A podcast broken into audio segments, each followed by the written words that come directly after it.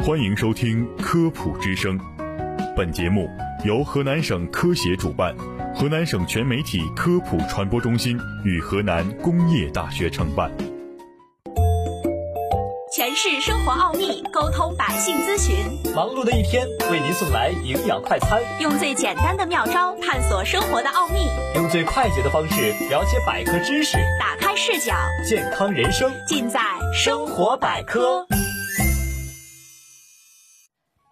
听众朋友们，大家好，我是主持人梦如，我是张怡。张怡呀，我最近呢想换一个冰箱，你也知道。我那个冰箱又旧又耗电，可真是愁死我了。我太能理解你了。作为家里呀一年四季都要用到的冰箱，肩负着全家的食品安保重任，光电费就是一笔不小的开销。如果能从一些日常使用细节上稍加注意，养成良好的习惯，也是能省下不少费用呢。那么接下来就跟随着我们的节目一起了解一下吧。第一个呢，就是冰箱的大小要合适，选购冰箱的规格大小应该根据自己的需要，不要购买过大的冰箱。从我国居民的饮食习惯来看呀，家用电冰箱以每人平均容积五十升左右为宜。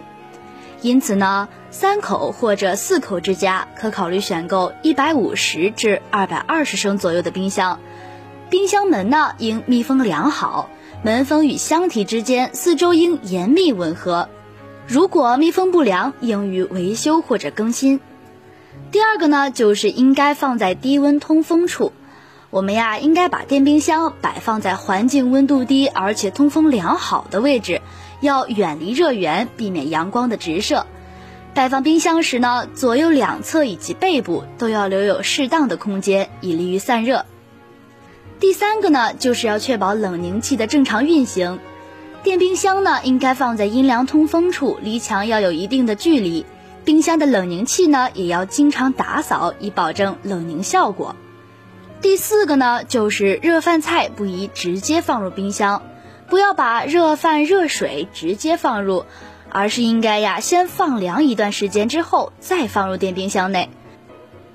热的食物放入会提高箱内的温度，增加耗电量，而且呀食物的热气还会在冰箱内结霜沉积。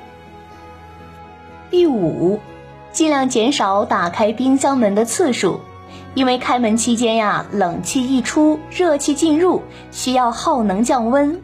放入或取出物品动作要快，不要耽误时间。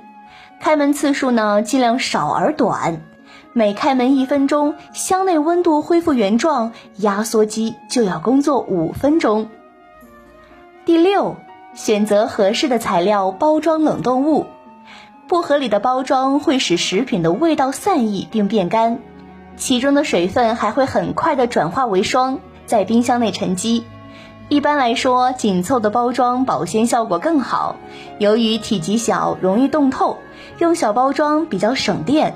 在存入冰箱前，可以按照每次用量分成几份包装，然后放入。第七，食品的摆放不宜过多拥挤，特别是方形包装食品呀，更是不能摆满。存入的食品相互之间应该留有一定的间隙，以利于空气流通。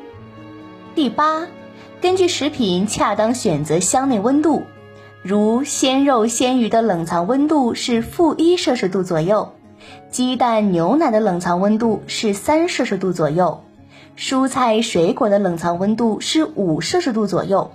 要注意的是，冰箱温控器的旋钮盘面上的所标出来的二三四等数字，一般指示数字越大，表示冰箱内温度越低。可以根据所存放食品的温度需要和环境温度，转动温控器的旋转盘进行调节，使冰箱内温度达到要求。第九，巧用冷藏室省电。放在冰箱冷冻室内的食品，在使用前可以先转移到冰箱冷藏室内逐渐融化，以便使冷气转移到冷藏室，可以节省电能。